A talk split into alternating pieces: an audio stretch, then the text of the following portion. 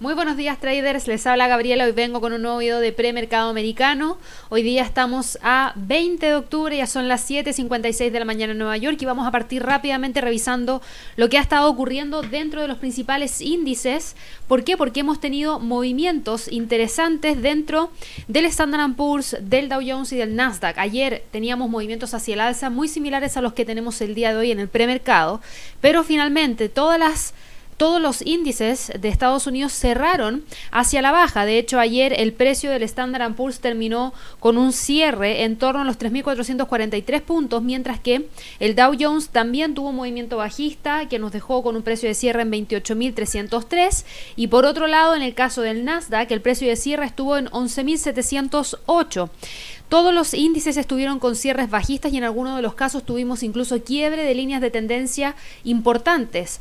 ¿Qué es lo que hemos tenido como información por lo menos en estas últimas horas? Miren, hay bastante mezcla de por un lado, escasas esperanzas de un acuerdo de estímulo en Estados Unidos.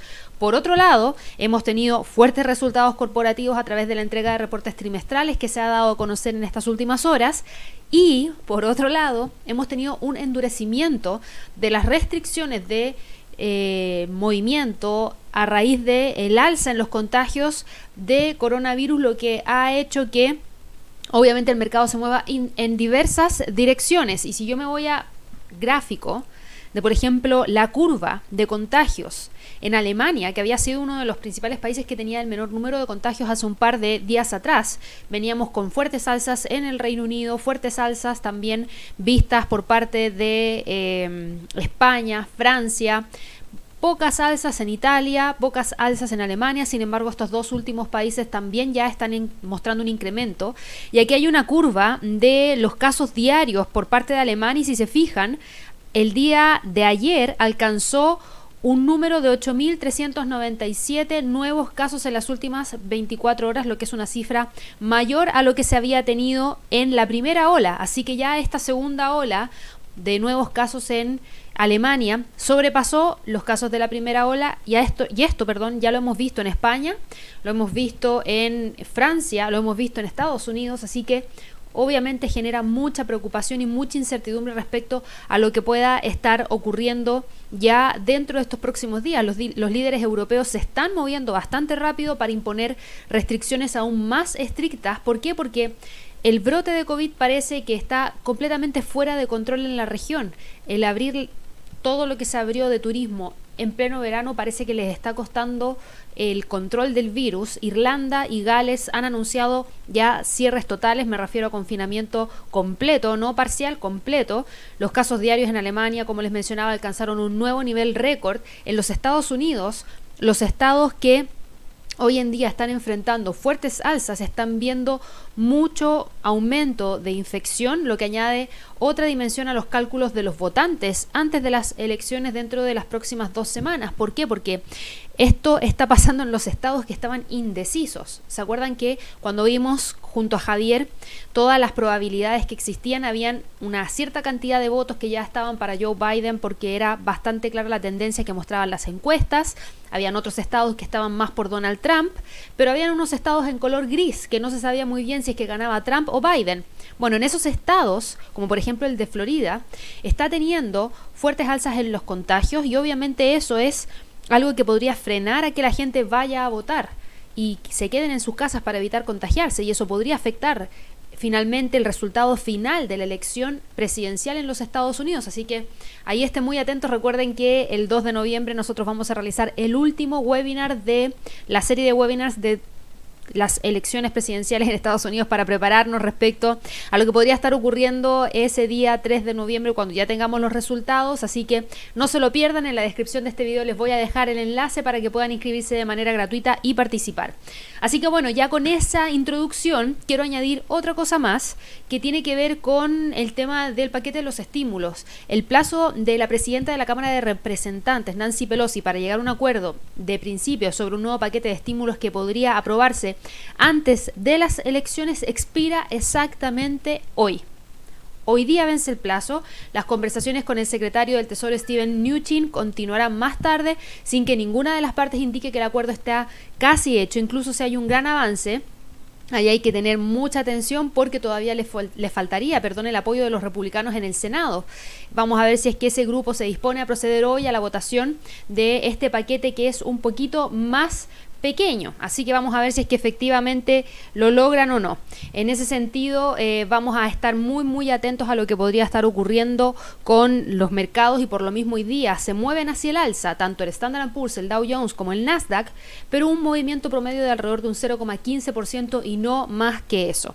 Así que eso es lo que tenemos en términos de niveles de precio clave para el Standard Poor's. Está cotizando en este momento en 3.450. En el caso del el Dow Jones, el Dow Jones cotiza en torno a los 28.380. Justamente ahí tenemos un poquito más abajo en 28.175 un nivel de soporte.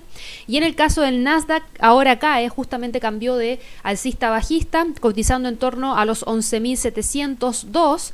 Y el nivel de soporte más importante que tiene en el corto plazo está en 11.700, 11.600 en extensión. Cambiando ya un poquito de mercado, nos vamos al mercado de divisas. El euro dólar, fíjense hoy día cómo arrasa con los 1.18, está cotizando perdón, por sobre ese nivel psicológico con un avance de más 0,29%.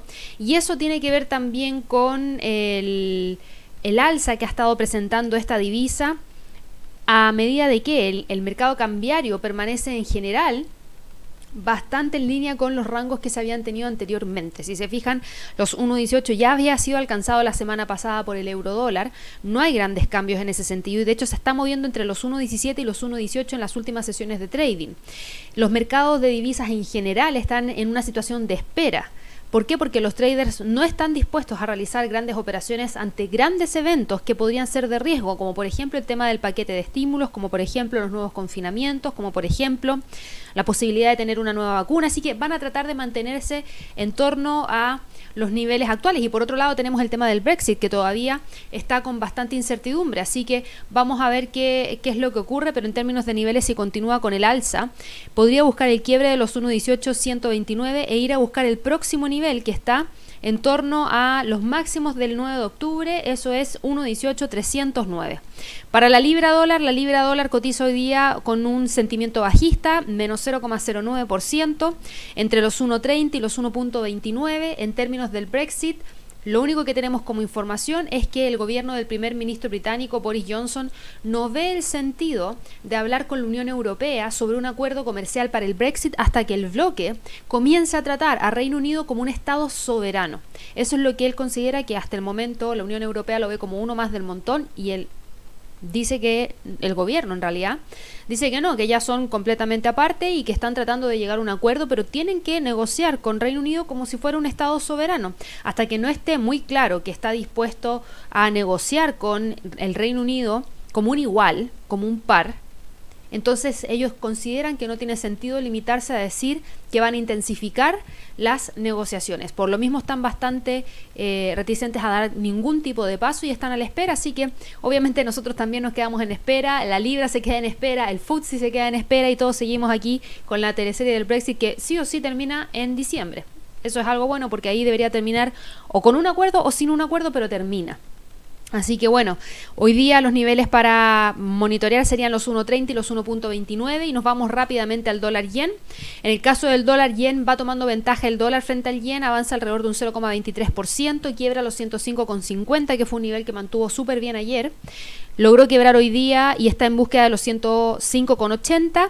Viene dentro de esta zona manteniéndola desde prácticamente el día 24 de septiembre, a excepción de dos velas que lograron cerrar por sobre ese nivel, que fue la del 7 y la del 8 de octubre, pero luego de eso rápidamente volvió a reingresar y entró dentro de esta misma zona. Así que para mí siguen siendo los niveles técnicos más importantes los que nos arroja la acción del precio en 105,80 como primer nivel de resistencia. Pasando al mercado de materias primas, el petróleo hoy día tiene un leve movimiento alcista, avanza un 1%, que es lo que estamos viendo justamente ahora, quebrando los 41 dólares el barril hacia el alza, buscando los 41,50. Yo ayer les mencionaba en un artículo en nuestra página de inversiones y trading.com que teníamos declaraciones de Rusia que llamaba a nuevas negociaciones a Arabia Saudita, negociaciones que deberían llevarse a cabo el día lunes, para poder evaluar qué hacer ahora que estamos viendo que China está aumentando su nivel de producción, que Estados Unidos está aumentando el nivel de producción y que la demanda podría empeorar aún más en los próximos tres meses a raíz de todos estos contagios que hay en Europa. Así que el mercado está reaccionando netamente en base a especulación de que podría haber algún tipo de nuevo recorte anunciado por Rusia o por Arabia Saudita.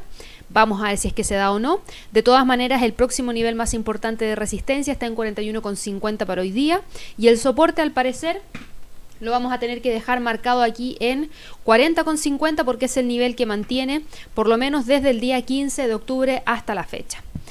Y ya para finalizar el video de premercado americano del día de hoy, les dejo el comentario del oro. El oro cotiza 1900. Fíjense que no ha logrado quebrar esta zona.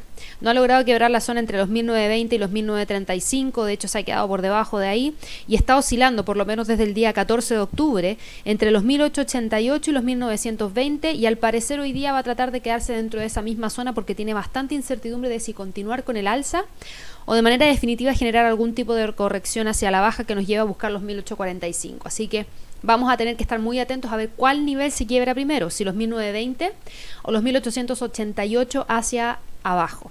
Así que estén muy atentos a esa información. Recuerden que todos los días de lunes a viernes a las 8.45 de la mañana hora de Nueva York tenemos el webinar de cómo abren los mercados junto a Javier Rojas. Parte antes de que abra la bolsa, actualiza todos los niveles que yo les doy ahora mismo y obviamente se enfoca en ya evaluar niveles para trading intradía. Así que si quieren participar, es gratuito.